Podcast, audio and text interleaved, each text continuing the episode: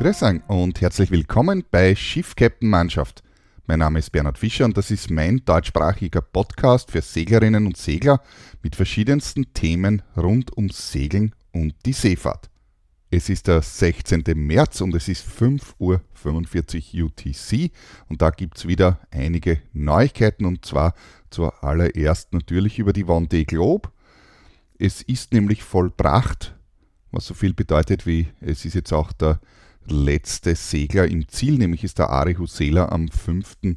März, also letzte Woche, angekommen, nach insgesamt einer Rennzeit von 116 Tagen und 18 Stunden. Ja, nachdem das Rennen vorbei ist, habe ich da natürlich ein paar Stats herausgesucht. Ähm, es war dieses Rennen also tatsächlich eine auch für mich als Beobachter gefühlte außergewöhnliche äh, Vendée Globe, extrem spannend zum Zuschauen und es sind äh, tatsächlich sehr viele Ereignisse unter Anführungszeichen passiert, also nicht Katastrophen, sondern sonst ähm, äh, großartige Leistungen, sage ich mal, die vollbracht worden sind. Zum einen einmal äh, gab es äh, bei diesem Rennen die größte Nummern, Nummer insgesamt an Startern von allen bisher geleisteten äh, gefahrenen Vendée Globes. Das heißt, es sind also tatsächlich 33 äh, Boote gestartet und besonders außergewöhnlich bei diesem Rennen, dass sogar sechs Frauen im Rennen mit dabei waren. Nur im Vergleich bei der letzten Vendée Globe ist keine einzige mitgefahren und äh, dieses Mal sogar gleich sechs. Und wenn wir schon bei den Frauen sind, möchte ich hier noch einmal, ich habe es schon mal in einem von den letzten Podcasts erwähnt, äh, den Weltrekord erwähnen, den die äh, Clarisse Kramer gebrochen hat. Und zwar ist es ein 2000, äh, also von Jahr 2001 alter Rekord. Also man kann sagen, ungefähr 20 Jahre alter Rekord. Und zwar geht es dabei um die schnellste Single-Handed Weltumrundung einer Frau. Und dieser wurde jetzt eben mit, also von Clarisse Kramer mit 82 Tagen und 2 äh, und zwei Stunden, also 82 Tage und zwei Stunden, festgelegt. Ebenfalls ganz besonders bei diesem Rennen war die niedrige Dropout-Quote, bedeutet es sind also tatsächlich 25 von 33 Booten durchgefahren und nicht ausgefallen. Das ist also ebenfalls eine ganz besonders niedrige Zahl. Bisher sind immer wesentlich Boote, äh, wesentlich mehr Boote ausgefallen. Und es war ja ein super spannendes Rennen, nämlich insofern, es waren ja doch sehr viele Foiling-Boote jetzt auch dabei. Der Trend geht ganz klar zu den Foils. Es ist aber doch äh, noch relativ experimentell und das hat man auch äh, bei diesem Rennen jetzt gesehen. Die Foils, die Boote hatten unterschiedliche Foils. Es waren teilweise eben Boote aus der vorangegangenen Generation dabei, die sich sehr gut geschlagen haben. Und äh, bei den neuen Booten äh, gab es da doch einige äh, Probleme, allen voran natürlich. Ähm, ist eben der Alex Thompson zum Beispiel äh, ausgeschieden und äh, die Ursache ist vermutlich auf jeden Fall zum Teil darauf zurückzuführen, dass das ein völlig neues Boot war ähm, das eben doch noch nicht ganz, äh, wie soll man sagen, renntauglich war. Äh, was auch jetzt natürlich die Foils betrifft, das bedeutet die neueren Boote, also die letzte Generation hat wesentlich äh, längere Foils gehabt, aber es gibt bei den Foils auch Unterschiede in der Konstruktion äh, und äh, da hat also, wer sich recht gut geschlagen hat äh, mit seinem Foiling-Boot, war zum Beispiel der Emel Tribon, der also eine sehr interessante andere Foil-Konstruktion hat als die anderen Boote. Um aufs Ranking zurückzukommen, äh, da habe ich jetzt nämlich begonnen und zwar ist es nämlich so, dass unter den Top 10 immerhin drei Boote ohne Foils, also mit noch, also Boote aus noch älteren Generationen äh, gewonnen haben oder, oder unter die Top 10 gekommen sind, sagen wir mal so. Und zwar ist es allen voran der Le Cam, der mit einem Non-Foiling-Boot, also mit einem wirklich äh, doch ziemlich alten Boot ohne Foils auf den Platz 4 gekommen ist. Dann haben wir als nächstes den Damien Seguin, der auf Platz 7 gekommen ist und auch der Benjamin Detreux auf Platz 9 und Maxime Sorel auf Platz 10. Und alle diese vier haben also Non-Foiling-Boote aus einer wesentlich älteren Generation. Und dann möchte ich hier noch ein paar Zahlen nennen, ein paar Statistiken, die kann man selbstverständlich auch auf der Homepage nachlesen unter www.wandeglob.org. Und zwar kann man hier lesen, die Best Distance kann man in 24 Stunden, also das ist die größte gefahrene Distanz eben innerhalb von 24 Stunden. Und das hat der Tomarion mit 515 Seemeilen und das entspricht einer Geschwindigkeit, Speed in 24 Stunden, also das ist die Durchschnittsgeschwindigkeit von 21,5 Knoten eben in diesen 24 Stunden.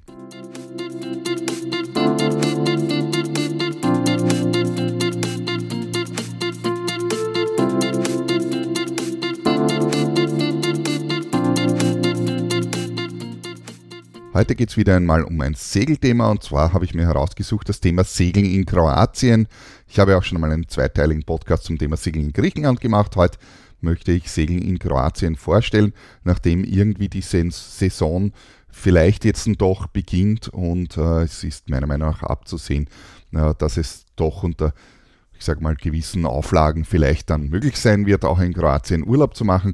Wird man sehen. Ich denke schon, dass es so weit kommen wird. Ist natürlich auch national ein bisschen unterschiedlich. Wie dem auch sei, äh, der Podcast gilt natürlich auch nächstes Jahr. Und zwar eben, das Thema heißt Segeln in Kroatien. Äh, vor allem, ich sage mal, für die Ostösterreicher ist ja das eigentlich das Heimatrevier und hinlänglich bekannt. Äh, das gilt aber natürlich nicht für alle im deutschsprachigen Raum, denn schon in Westösterreich ist es doch äh, wesentlich ähm, weiter zu fahren, also mit dem Pkw. Und äh, das gilt dann insbesondere natürlich für die Nachbarländer Schweiz, wo es doch ein wesentlich weiterer Anfahrtsweg ist und auch natürlich aus Deutschland. Überhaupt, wenn man aus dem Norden kommt, ist es de facto eigentlich mit dem Auto nicht erreichbar und nur mehr mit dem Flugzeug. Und so ist es so, dass also sozusagen die Westösterreicher äh, bevorzugt dann doch eher ins westliche Mittelmeer fahren, also Italien oder eben Mallorca. Und deshalb habe ich mir gedacht, ich stelle mal für alle vor, wie denn so das Segeln in Kroatien funktioniert und was es da alles zu wissen gibt. Vielleicht zuerst einmal ganz allgemein, Kroatien ja, liegt natürlich im Mittelmeer äh, an der Adriaküste und hat eben laut Wikipedia eine Küstenlänge von insgesamt 3000 Seemeilen. Das ist tatsächlich eine sehr spektakuläre Küstenlinie mit äh, sehr vielen Inseln im Hinterland oder direkt an der Küste. Also während dem Segeln kann man das eben sehen, äh, ist an der Küste entlang das Gebirge, das sich teilweise auf 2000 Meter äh, felsig erhebt, wenn man zeitig im Frühjahr unterwegs ist, also ich sage mal März oder April, wo wir mit den Ausbildungsturns äh, starten, da kann man dann noch oben sogar den Schnee liegen sehen. Das Sommer natürlich nicht mehr, ist ganz klar. Und äh, besteht das, also die Küste ist sehr zerklüftet, besteht aus tausenden Buchten und Inseln und daher eben ein sehr idyllisches, äh, äh sehr idyllisches Segelrevier. Das Wasser ist glasklar, blau und äh, dementsprechend natürlich sehr schön. Die Inseln sind vor der Küste in mehreren Reihen, sage ich mal, vorgelagert eigentlich.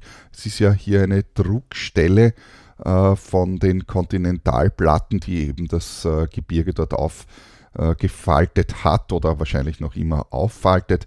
Äh, und äh, so liegen vor der kroatischen Küste äh, die Inseln ebenfalls der längs parallel zur Küste in mehreren Kanälen, durch die man geschützt vom offenen Meer sage ich mal, segeln kann, wodurch auch bei heftigerem Seegang also bei heftigerem Wetter, sage ich mal, der Seegang eben äh, sehr zurückhaltend ist. Also mit Seegang muss man in der Regel in Kroatien, äh, solange man sich auf die, äh, nicht auf die offene Adre hinauswagt, natürlich äh, nicht rechnen oder, oder nicht, nicht nennenswert, sage ich mal so.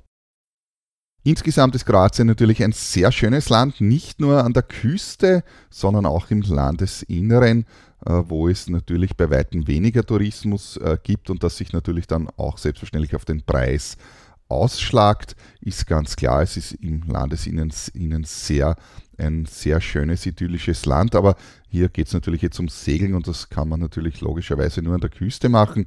Äh, der Haupttourismus befindet sich natürlich an der Küste und Kroatien wird sehr gerne bereist, nicht natürlich nur von Seglerinnen und Seglern, sondern insbesondere auch von Landtouristen, die eben dort in Apartments wohnen, beziehungsweise eben auch an Campingplätzen mit Zelt oder Wohnmobil äh, ihren Urlaub im Sommer oder in den wärmeren Monaten verbringen. Äh, Kroatien hat circa 4 Millionen Einwohner und die Landessprache ist Kroatisch, die dem Serbischen eine sehr ähnliche Sprache ist. Darum hat man auch früher gesagt eben Serbokroatisch. Ähm, es sind eben sehr ähnliche Sprachen, wobei verschiedene Worte also unterschiedlich sind im Kroatischen als im Serbischen. Ich sage mal, vermutlich ist es so ähnlich wie äh, Deutsch und Österreichisch, das ja eigentlich auch dieselbe Sprache ist. Doch gewisse Worte sind einfach anders, aber man versteht sich natürlich trotzdem. Die Kroaten sprechen auch alle natürlich sehr gut Englisch und äh, die Älteren vor allem können oft auch Deutsch. Und ich habe das auch an verschiedenen Charterstützpunkten schon äh, bemerkt, dass sehr viele auch von den Jungen äh, sogar Deutsch sprechen. Aber mit Englisch kommt man auf jeden Fall durch, ist überhaupt kein Problem. Kroatien gehört zur EU, ist aber kein Schengen-Land. Das heißt, die Schengen-Grenze, wenn man jetzt mit dem Auto anreist, ist eben Slowenien. Ähm, aber Kroatien ansonsten gehört eben zur EU. Das ist äh, unter, unter Umständen nur für die interessant, die vielleicht mit der eigenen Yacht planen, in Kroatien ein- und auszureisen. Es gibt also entsprechende Zollformalitäten, die man erledigen muss. Äh, die, Büro, also die Bürokratie in Kroatien ist äh, ebenso heftig, wie das auch in äh, Österreich der Fall ist. Also es werden hier also es wird hier Papierkram gewälzt und, und Amtshandlungen vollzogen.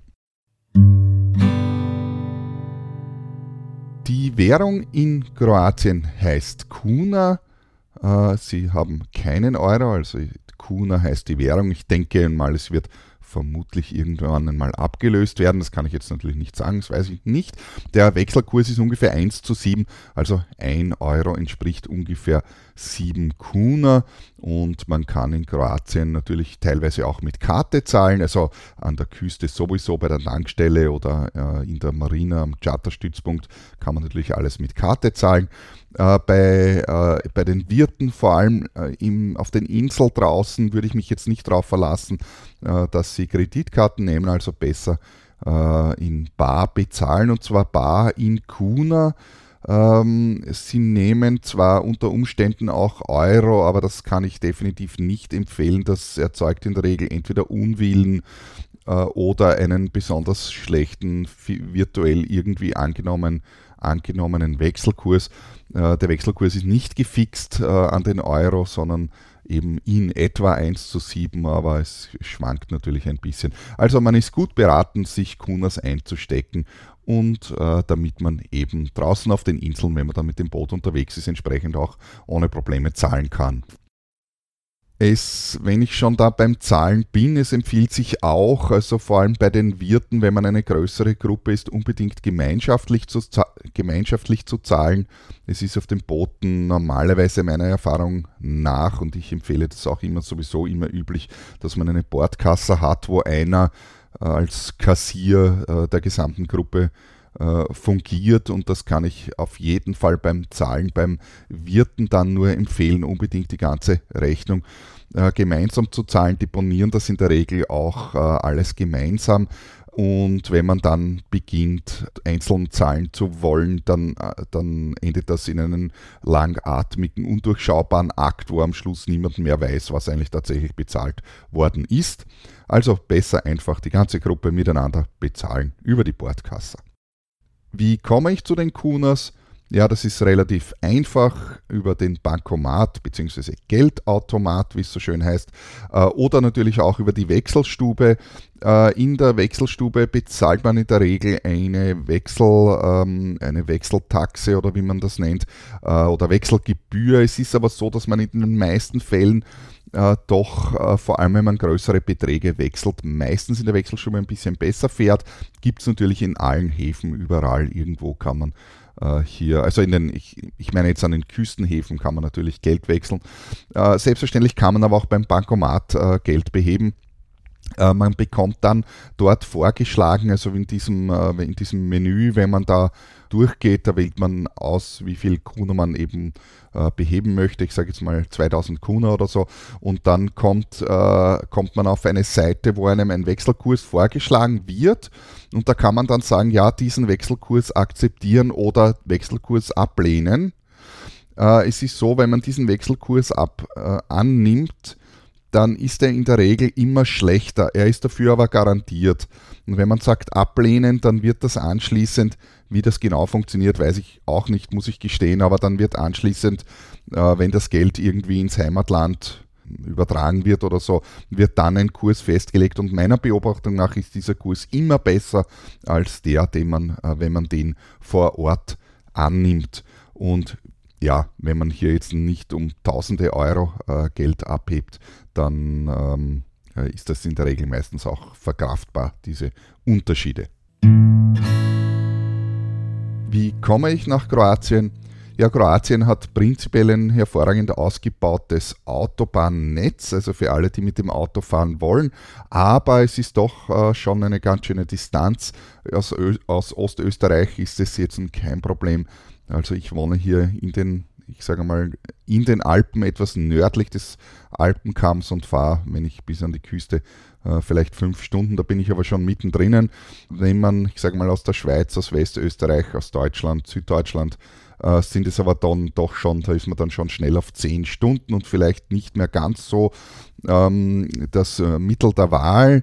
Wer mit dem Auto fährt, äh, es ist auf jeden Fall eine Autobahnmaut zu bezahlen. In Kroatien gibt es so Mautstationen, da fährt man hinein und, und zieht ein Ticket und wenn man dann wieder äh, hinausfährt äh, von der Autobahn, also die Autobahn abfährt, äh, kommt man zu einer Mautstation, wo man dann eben das bezahlt. Bezahlen kann man dort mit, also entweder mit Bargeld oder eben mit Kreditkarte. An dieser Stelle möchte ich auch ganz besonders darauf hinweisen, dass man ja, wenn man nach Kroatien möchte, in jedem Fall durch Slowenien durch muss. Und in Slowenien äh, muss man eine Autobahnvignette kaufen, die man dann auf die Windschutzscheibe klebt. Und das möchte ich ganz dringend unbedingt jedem äh, empfehlen, äh, denn ich weiß, dass die Slowenen regelmäßig das kontrollieren. Und zwar gemeinerweise stehen die dann bei der Rückreise unmittelbar vor der österreichischen Grenze mit so einem fernen Glas und, und fassen der Reihe nach die Autos heraus. Also unbedingt in Slowenien eine Autobahnvignette kaufen, weil das kann sonst sehr teuer werden. Äh, die Autobahnvignette kostet, also es gibt verschiedene Längen, es kommt darauf an, wie lang man äh, unterwegs ist. Aber es gibt eine 7-Tages-Vignette, die sich in der Regel, wenn man eine Woche unterwegs ist, eben nicht ausgeht, weil es nur sieben Tage sind. Äh, und die nächste ist dann äh, eine ähm, Monatsvignette und die kostet äh, aktuell, glaube ich, so um die 35 Euro. Ähm, aber wie gesagt, ich würde, das, äh, ich würde mir das nicht ersparen, unbedingt kaufen, denn sie kontrollieren dann eben äh, tatsächlich sehr regelmäßig und ich bin sehr oft in Kroatien unterwegs und man sieht immer wieder, wie sie da der Reihe nach die PKWs herausfassen. Die Anreise aus Österreich zumindest kann man auch mit dem Autobus erledigen. Äh, es gibt hier Fernbusse, die äh, in die großen Städte fahren. Auch die Kroaten selber haben ein hervorragend ausgebautes äh, Fernbusnetz, wo man äh, regelmäßig mehrmals am Tag zwischen den großen Städten hin und, her, hin und her fahren kann und meistens zu einem Spottpreis. Also ich habe jetzt so Preise in Erinnerung von Wien nach Sada zum Beispiel, fährt man da irgendwie um 40 Euro äh, und das ist eine Reise, die dauert vielleicht 8, 9, 10 Stunden. Ja, mit dem Auto ist man 7 Stunden unterwegs, aber dafür kostet es halt natürlich doch um einiges mehr wer von weiter her kommt, also wie gesagt Westösterreich oder dann eben aus Deutschland und oder der Schweiz ist der Autobus wahrscheinlich doch etwas mühsam. Da empfiehlt sich natürlich das Flugzeug, das aus Wien eher ungünstig ist. Das Fliegen von Wien war immer schon etwas problematisch, eben aufgrund der nahen Distanz vermutlich, ich kann das nicht genau sagen, aber ich weiß, dass zum Beispiel aus München kann man regelmäßig äh, nach Kroatien fliegen. Es gibt dabei äh, in der Regel eigentlich drei Destinationen an der Küste, der Hauptflughafen an der Küste, der eben äh, von Deutschland und wahrscheinlich auch aus der Schweiz, aber das weiß ich jetzt nicht, ich weiß es eben nur äh, zum Beispiel aus München, äh, ist eben der Hauptflughafen in, an der kroatischen Küste ist Flughafen Split. Und dann gibt es aber auch noch den Flughafen Sada und den Flughafen Dubrovnik. und äh, in der Regel sind das aus München auch äh, Direktflüge. Ansonsten unter Umständen gibt es, das ist aus Wien meistens so, da sitzen doch nicht so viele äh, Leute hier fahren, die Möglichkeit umzusteigen über Zagreb, aber es ist dann doch schon eine relativ mühsame Reise und gerade äh, von mir aus zum Beispiel, ich fahre mit dem Auto fünf Stunden, also ich wäre mit dem Flugzeug insgesamt länger unterwegs, weil ich allein zum Flughafen schon einmal zwei Stunden brauche. Wo gibt es Charterstützpunkte? Ja, Kroatien an sich eben aufgrund der fein strukturierten Küste und aufgrund des schönen äh, glasklaren blauen Wassers und der vielen Möglichkeiten ist natürlich ein sehr beliebtes, äh, ein sehr beliebtes Charterland. Es ist das Revier auch äh, sehr, ähm, wie soll man sagen, sehr, sehr windfreundlich in der Regel und daher auch anfängertauglich.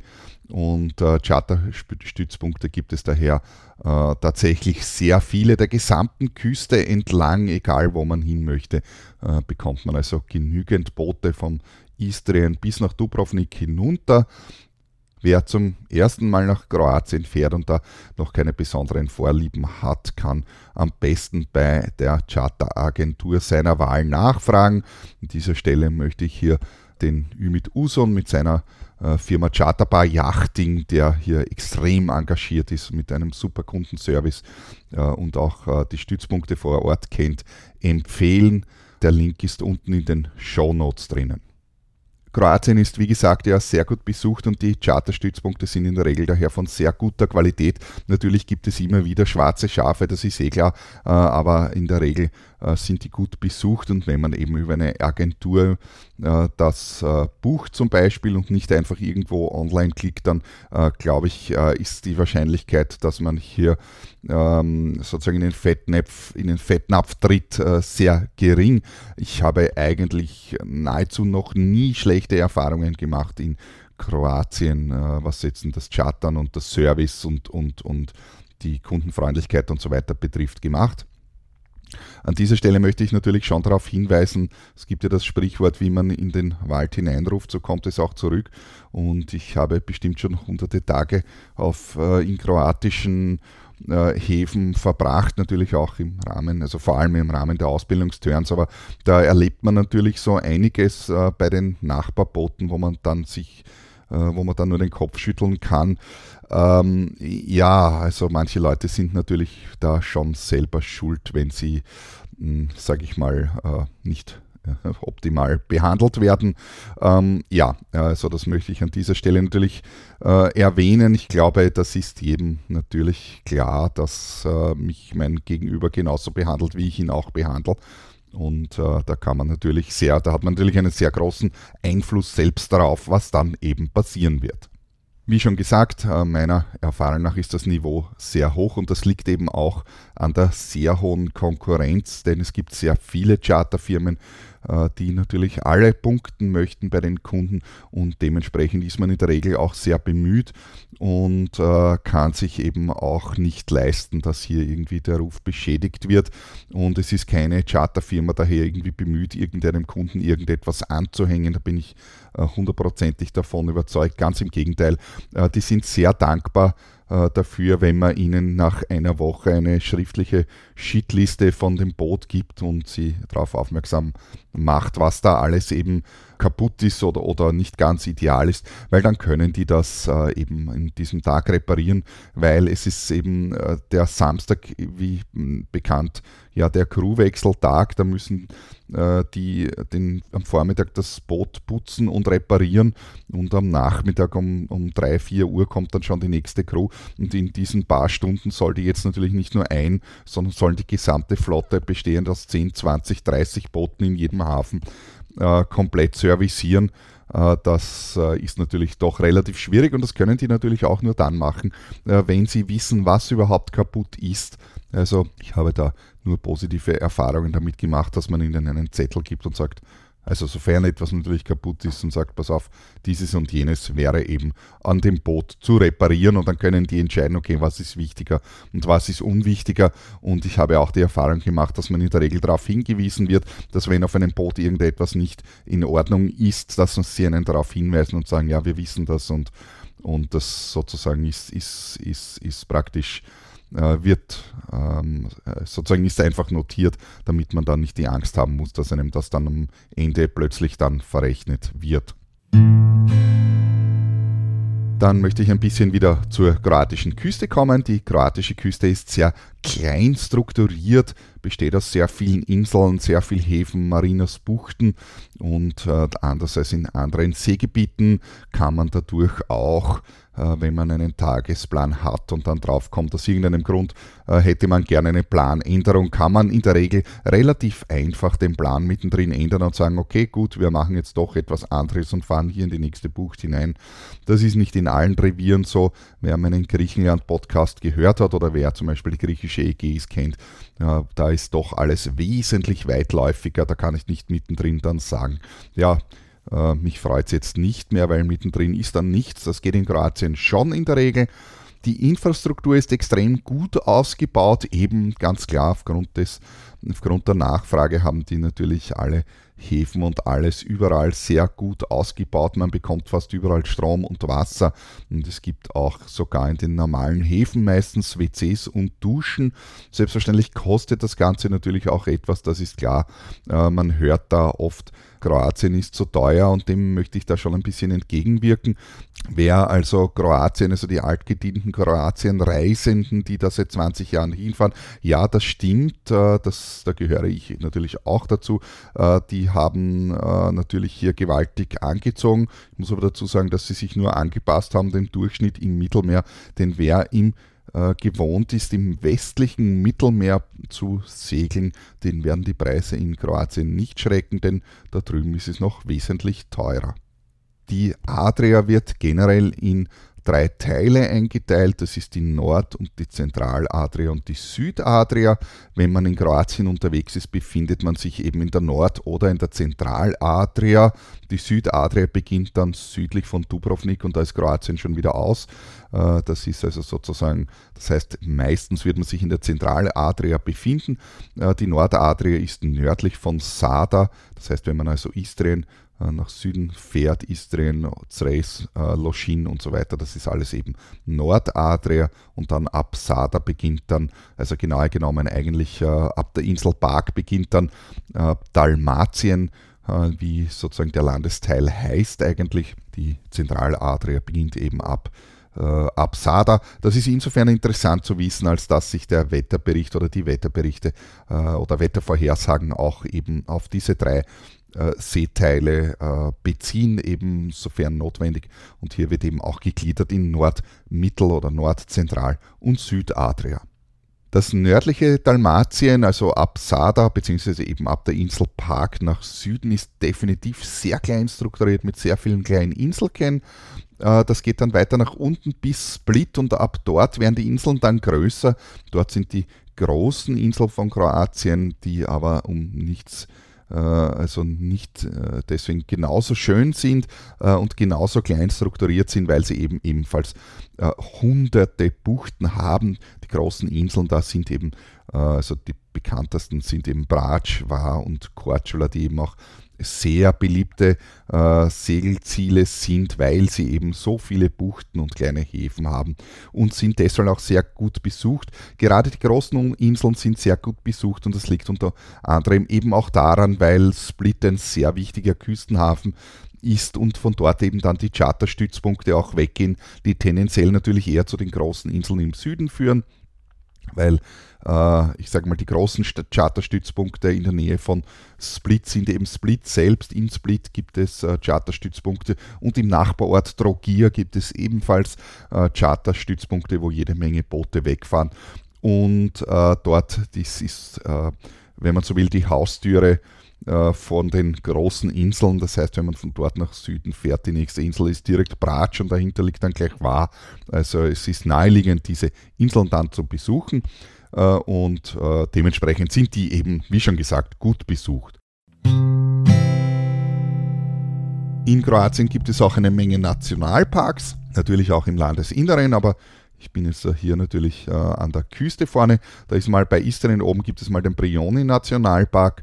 Dann gibt es äh, bei der Insel Tugiatok den sehr schönen, also National- und Naturparks. Da gelten gewisse verschiedene gesetzliche Unterschiede, ist im Detail aber jetzt nicht so wichtig. Auf der Insel Tugiatok gibt es dann eben den Telaschitzer Nationalpark äh, bzw. Naturpark. Dann gibt es darunter den Kornati Nationalpark, die Kornaten, die wahrscheinlich die meisten schon gehört haben.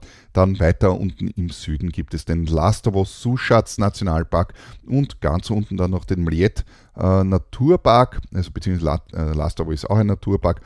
Und man muss für diese Nationalparks ähm, Tickets kaufen. Äh, die Tickets gelten in der Regel für einen Tag. Das bedeutet also für eine Übernachtung. Äh, solange man mit dem Boot nur durchfährt, passiert eigentlich gar nichts. Äh, wenn man dann aber ankert oder irgendwo anlegt oder eine Boje geht, dann muss man dieses Ticket äh, vorweisen oder muss man ein Nationalparkticket eben vorweisen. Äh, die Tickets kann man einerseits online kaufen. Achtung, man muss die Tickets aber einen Tag vorher kaufen in der Regel. Kann man online machen. Da wird man, kann man sich registrieren, aber eben einen Tag, also mindestens einen Tag vorher, sagen wir mal so oder eben in entsprechenden äh, Touristenbüros äh, in den Orten, in den umliegenden größeren Orten kann man ebenfalls Nationalparktickets äh, kaufen. Ansonsten, wenn man kein Ticket hat, macht das auch nichts, denn es kommen die Park Ranger äh, und kontrollieren eben die Tickets und man kann bei den Park Rangern dann auch eben ein Ticket kaufen. Aber Achtung, die kosten in der Regel in etwa das Doppelte. Äh, es ist also, man ist also gut beraten, sich doch vorher schon im Vorverkauf ein Ticket zu kaufen, da das doch wesentlich günstiger ist. Wenn man sich ein Ticket kauft, dann wird man, äh, dann wird das Boot registriert. Das heißt, man gibt unter anderem äh, eben äh, Bootsname und Heimathafen an. Und es ist dann so, dass die Parkranger oft nur vorbeifahren und schauen, wie das Boot heißt. Und die haben eine Liste, äh, wo sie dann eben äh, sehen können, ob das Boot bereits registriert ist. Äh, dann kommen sie in der Regel gar nicht her. ansonsten kommen die eben mit einem Schlauchbootlegen an und man kann das Ticket kaufen die äh, Park Ranger, also es ist so, die Nationalparks, es gibt gewisse Spielregeln eben in den Nationalparks, an die man sich halten muss, wie in allen Nationalparks natürlich auf dieser Erde. Äh, ich glaube, es ist äh, selbstverständlich und ich muss nicht extra darauf hinweisen, dass man den Müll nicht einfach an der Küste irgendwo äh, oder im Meer versenkt. Äh, es gibt im Speziellen in den Nationalparks auch, sofern man zu viel Müll hat, und die nicht mehr unterbringt, auch Müllstationen, äh, die meistens auf den Tickets oder eben online auf den Plänen, auf den Nationalparkplänen auch abfragbar sind natürlich. Aber es ist auch so, dass die Parkranger einen den Müll mitnehmen, weil die fahren sowieso den ganzen Nationalpark ab von einer Bucht in die nächste. Und wenn man ein Ticket hat, beziehungsweise ein Ticket bei ihnen kauft, dann kann man ihnen auch äh, eben den Müllsack oder die Müllsäcke mitgeben. Äh, die nehmen das mit und äh, kümmern sich eben äh, um den Nationalpark. Ganz besonders darauf hinweisen möchte ich, dass äh, das Fischen in der Regel in den Nationalparks nicht erlaubt ist. Es gibt allerdings Fischerkarten, die man kaufen kann, das weiß ich. Das wird in der Regel auch relativ streng kontrolliert, klarerweise, da der Fischbestand ja jetzt nicht ausufernd ist, wie, ähm, wie hinlänglich bekannt ist. Äh, es gibt äh, Fischerkarten, die man kaufen kann. Ich weiß aber, dass die normalerweise schon ausverkauft sind. Also jetzt, also ich kann es jetzt natürlich nicht sagen, aber ich weiß, dass die äh, kann man online erwerben. Normalerweise sind, sind relativ früh im Jahr dann äh, auch schon ausverkauft. Das heißt, wenn man im Sommer also dann eine Fischerkarte kaufen möchte, dann bekommt man in der Regel keine, also nicht im Nationalpark fischen somit. Ja, wie geht es in den kroatischen Häfen zu? Äh, kroatische Häfen sind in der Regel sehr eng und klein. Äh, man sollte daher schon halbwegs äh, rangieren können. Das liegt unter anderem daran, dass eben auch die Yachten in den letzten zehn Jahren deutlich größer geworden sind äh, und dementsprechend die Häfen nicht mitgewachsen sind. Äh, was auch der Fall ist in Kroatien, äh, ist, dass eigentlich in allen Häfen aus Platz, Platzgründen mit Mooringboxen gearbeitet wird. Das heißt, die Boote liegen eben in Mooringboxen. Äh, und äh, ja, ich persönlich bin absolut kein besonderer Freund von diesen Mooringboxen. Mooringboxen funktionieren so, dass unter Wasser eben äh, in, der, in der Hafenbeckenmitte in der Regel Betonblöcke oder Ketten äh, ausgelegt sind, wo dann Leinen, äh, Festmacherleinen eben fixiert sind, die äh, zur Hafenmauer an der Rückseite laufen Und äh, wenn man dann in den Hafen anlegt, muss man halt auf der Rückseite eben äh, diese Mooringleine aufnehmen und damit dann vor an den Bug gehen und die Leine, also vorne an den Bug befestigen. Äh, an der Rückseite hinten natürlich ganz normal mit Festmacherleinen an der Mauer festmachen. Äh, es ist wie überall im Mittelmeer normalerweise üblich, eigentlich mit dem Heck anzulegen. Äh, das muss man aber nicht. Also ich persönlich finde das wesentlich praktischer, äh, da man über den Bug ja nicht vernünftig aussteigen kann. Aber das ist Geschmackssache, das muss man nicht machen. Ähm, also ich weiß, dass man gerade im Norden Deutschlands äh, gerne mit dem Bug voran anlegt. Das ist auch natürlich in Kroatien erlaubt. Es ist vollkommen egal, wie man das macht. Wie gesagt, es ist eigentlich normalerweise trotzdem eher üblich, dass man mit dem Heck hinten anlegt, aber das ist jedem frei. Das kann man wählen, wie man will. Ähm, es ist so, dass äh, die Infrastruktur in Kroatien ist sehr gut und in der Regel laufen daher in den, äh, in den Häfen auch äh, Marineros herum, die einem äh, beim Anlegen behilflich sind. Meistens ist es so, also zumindest in der Hauptsaison, äh, dass man, äh, wenn man in den Hafen hineinfährt, meistens irgendwo schon einen Marinero winken sieht im gelben T-Shirt, oft nicht zu übersehen, äh, der einem dann äh, zuweist, wo man also anlegen kann oder soll. Und, äh, ähm, und derjenige fängt einen dann auch die Mooring heraus, damit man die nicht selber sozusagen hinten fangen muss, was durchaus äh, äh, herausfordernd sein kann. Äh, und man nimmt die Mooring, Mooring dann eben mit dem Bootshaken einfach auf und geht dann nach vorne und äh, macht das Ganze eben auf den Buglampen vorne fest. Es gibt natürlich auch immer wieder die Geschichten, dass einem die Marineros den, äh, die Mooring angeblich in den Propeller hineinhalten, damit nachher der, der, der Freund, der zufälligerweise Taucher ist, äh, 200 Euro kassieren kann, damit er die Mooring dann wieder aus dem Propeller herausschneidet. Ich weiß ganz konkret von einem Hafen, äh, der, bei dem das tatsächlich äh, der Fall war, und zwar ist das äh, in, in Jesera das ist äh, im Süden der Insel Murta. Äh, das ist aber schon die einzige Stelle. In allen anderen Stellen ist das definitiv nicht so. Ich möchte aber im Speziellen darauf hinweisen, dass vor allem in den Sommermonaten die Marineros, die dort arbeiten, also da gibt es meistens gerade mal zwei Personen, die zum Hafen gehören, die sich tatsächlich auskennen und wissen, was sie tun. Und das restliche Personal, das herumläuft, sind oft äh, gerade, ich sag mal, Studenten, die sich hier im Sommer ein bisschen Geld dazu verdienen, die in der Regel meistens aber keine Ahnung haben von dem, was sie tun.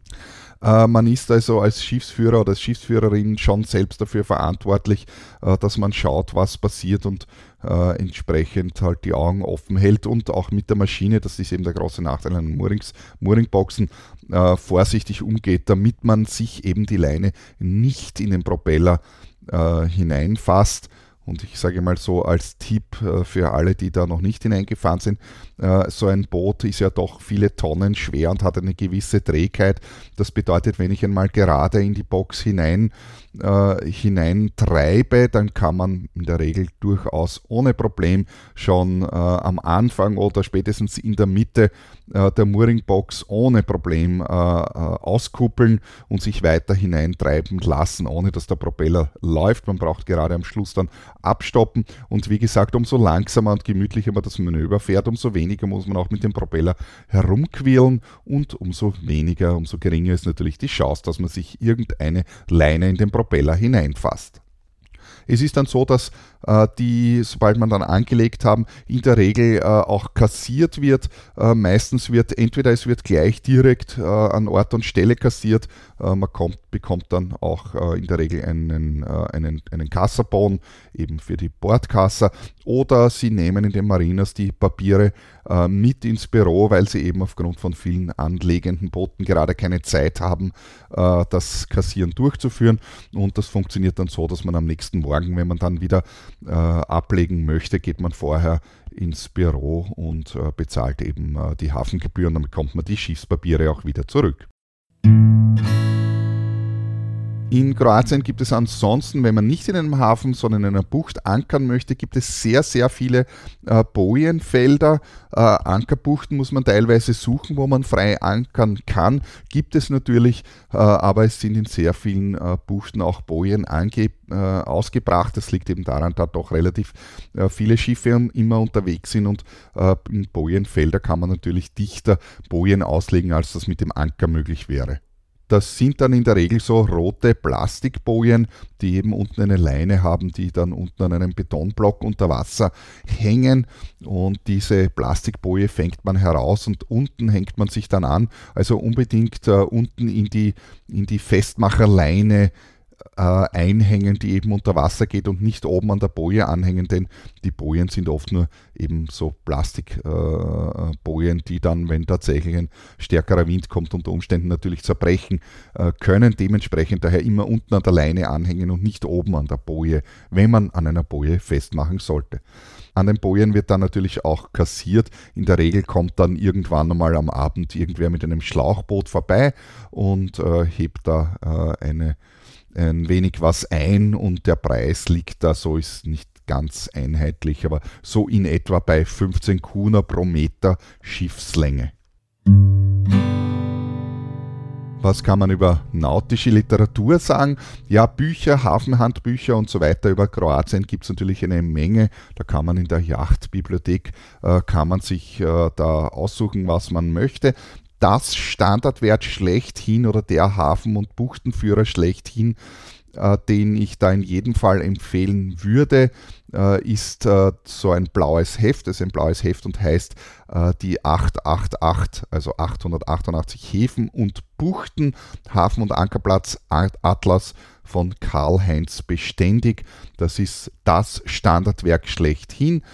Äh, das ist äh, auch auf den Booten in der Regel drauf. Das gibt es also natürlich in Deutsch, aber äh, es gibt auch eine englische Ausgabe und ist eigentlich, soweit ich mich jetzt erinnern kann, auf allen Booten auch drauf, wenn man kein eigenes mit hat.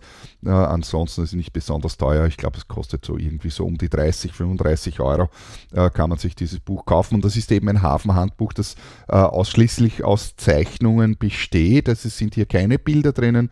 wer sich, also wer, wer gerne auch noch äh, Bilder sehen möchte und so, dann muss was anderes kaufen. Aber das ist ein sehr ausführliches Planheft, also gezeichnet sind eben, also skizziert, es sind jetzt keine, also keine Karten in dem Sinn, keine Seekarten, äh, sondern eben Zeichnungen.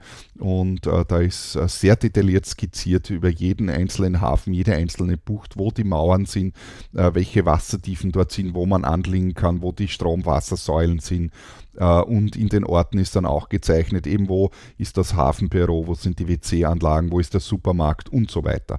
Also das ist definitiv, würde mal sagen, beinahe eine Pflichtlektüre, wenn man in Kroatien segeln gehen möchte.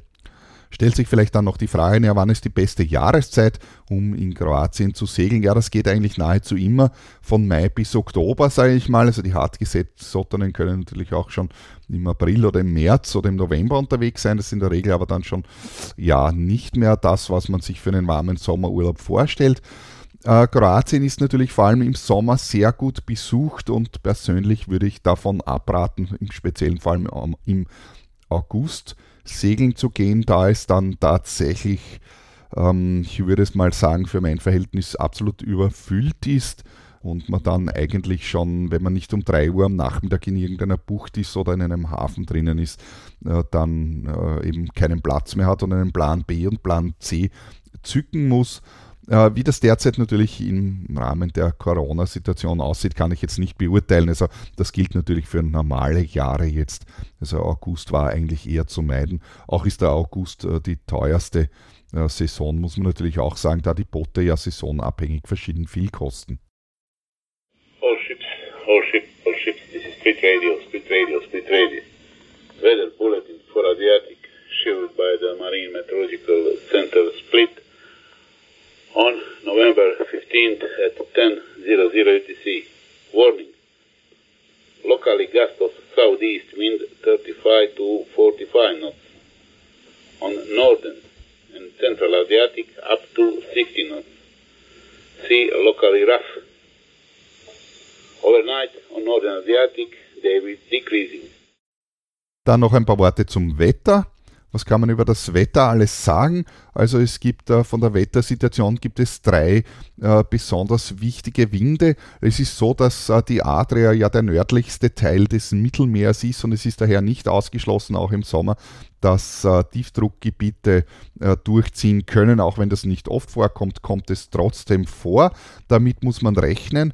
Und die Adria an sich ist ja, auch wenn man mit dem Boot draußen ist und rundherum nur mehr blau sieht, äh, global betrachtet ja doch ein sehr winziges Meer, das rundherum von Landmassen beinahe eingeschlossen ist. Und das führt eben äh, dazu, dass sich das Wetter sehr rasch ändern kann und sehr giftig werden kann.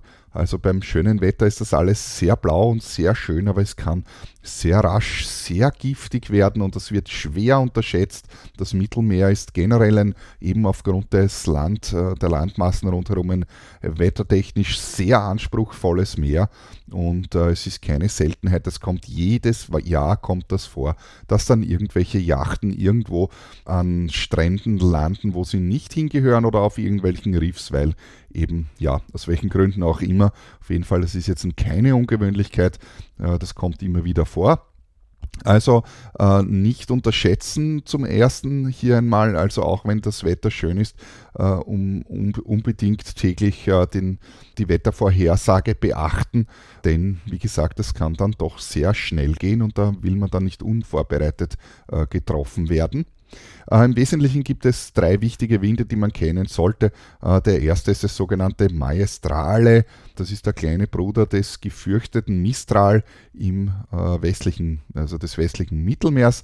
Ist der, ist der Wind, der sozusagen von den Druckverhältnissen die gleiche Ursache hat, wirkt sich in der Adria aber so aus, dass es eben der angenehme sommerliche sogenannte Schönwetterwind ist aus Nordwesten und weht eben parallel dort zur Küste aus Nordwesten in der Regel in den Windstärken 3 bis 5 Beaufort. Wenn das Wetter schön ist, wird es natürlich äh, irgendwann auch wieder einmal schlecht und die Ankündigung, die Vorankündigung äh, des Schlechtwetters ist der sogenannte Jugo, wie er in äh, Kroatien heißt. Also das ist der südliche Wind, weil Juk heißt nämlich Süden und äh, der südliche Wind, also im restlichen Mittelmeer wird er als Scirocco bezeichnet.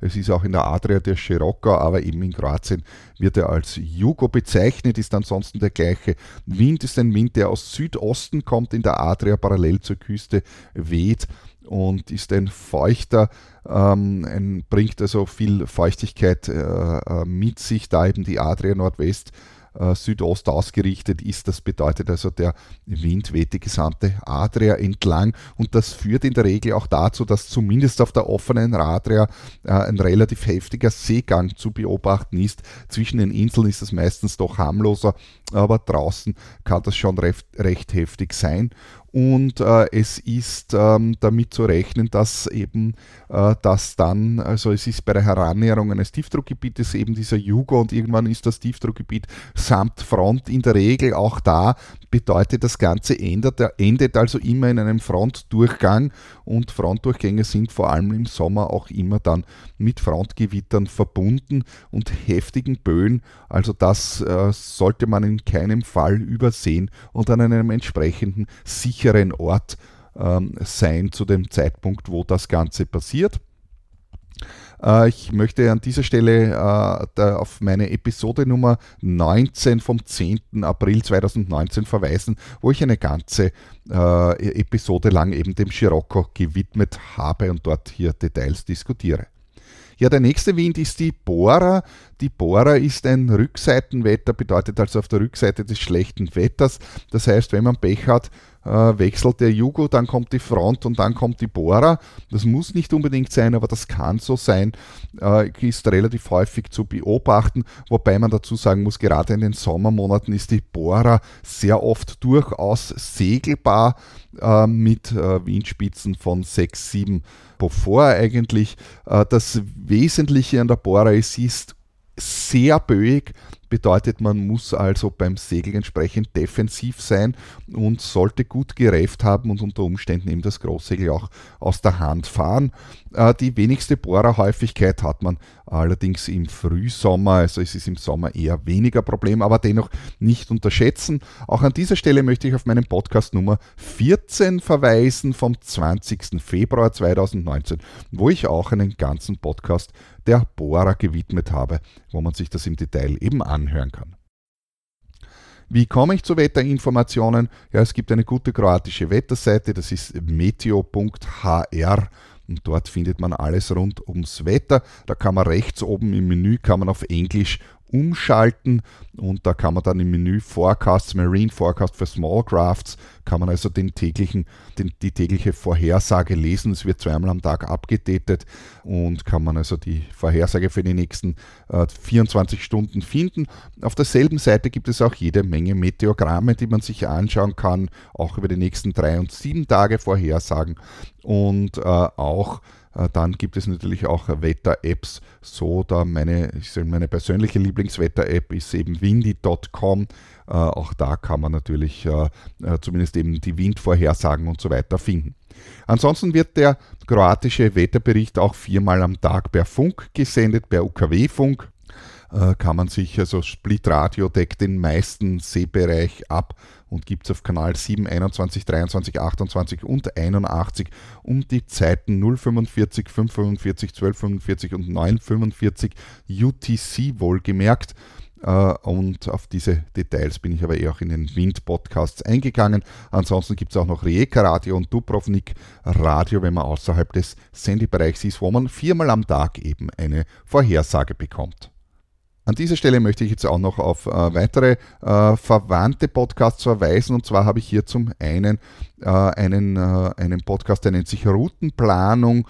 Und das ist der Podcast Nummer 21 vom 8. Mai 2019, wo ich in der nördlichen Adria einen äh, Turn-Vorschlag geplant habe. Und dann gibt es noch einen weiteren Podcast, der vielleicht auch hier zum Thema passt. Äh, das ist der, der Podcast heißt Vorbereitung des Urlaubsturns und ist der Podcast Nummer 20 vom 22. April 2019. Da bin ich jetzt auch schon am Ende des heutigen Podcasts. Es würde mich freuen, wenn ihr mich da wieder kontaktiert oder irgendeine Rückmeldung habt. Am allerbesten geht das immer per E-Mail und zwar an meine E-Mail-Adresse bernhard.freeskippers.at. Wer möchte, kann mich natürlich auch per Messenger und zwar per Signal Messenger erreichen. Meine Telefonnummer findet ihr auf meiner Homepage unter www.freeskippers.at Kontakt. Oder schaut auch in meinen YouTube-Channel hinein, wo ich eine Menge kurzer Videos äh, veröffentlicht habe, beziehungsweise auch mein letztes Kroatien-Segeln-Docontainment-Video aus dem September 2020. Also passend zum Thema Segeln in Kroatien kann ich nur dieses Video, es dauert äh, eine knappe Stunde, heißt eine Reise durch die kroatische Inselwelt empfehlen, wo ich eben einen Streifzug äh, durch die Zentraladria und ein paar Nationalparks mache. Ansonsten lade ich euch ein, mir natürlich auf Instagram oder auf Facebook oder auch auf Twitter zu folgen. Dann bis zum nächsten Mal, wenn es wieder heißt Schiff, Captain, Mannschaft. Viert.